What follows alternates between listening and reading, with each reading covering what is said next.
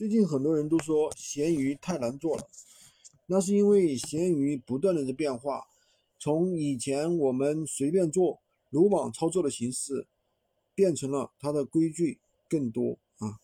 今天就跟大家讲一下闲鱼十大坑，觉得有用一定要点赞收藏起来，仔细听。首先呢，新人不要一上来着急去做店群，首先把一个店的运营规则摸熟了，有足够的经验了。再去开多个号，否则啊，分散精力不说，而且有可能后面开的账号全部起不来。而且现在开号一定要注意一机一卡一 IP。第二点呢，一定要熟读闲鱼公约，什么能做，什么不能做，一定要搞清楚。特别高仿产品，千万不要贪图高利润。最近一个粉丝啊就被封号了，如果更严重的，就可能导致永久封号。第三呢？再要再也不要百分之百去搬运别人的商品了，原创的宝贝会获得更高的曝光量。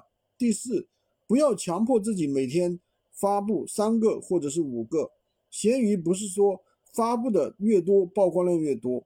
第五呢，不要去关注整体的曝光量，整体的曝光量是没有意义的，只有横向比较同类产品的单品的曝光量才有意义。第六呢，不要再频繁擦亮宝贝了。什么二次擦亮、三次擦亮，现在非常容易导致限流。第七呢，不要再不要再做任何频繁的操作，频繁删除、频繁发布、频繁上架，都很导容易导致店铺审核。一旦发布了，轻易不要去修改。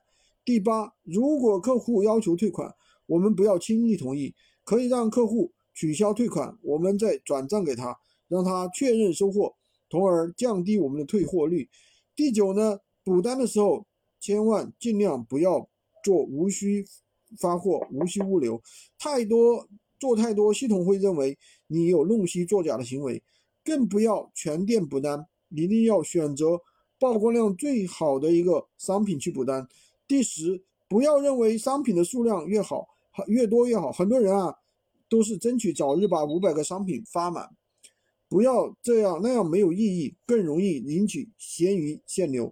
我总结了一套闲鱼上手笔快速上手笔记，可以加我的微，在我头像旁边找我领取。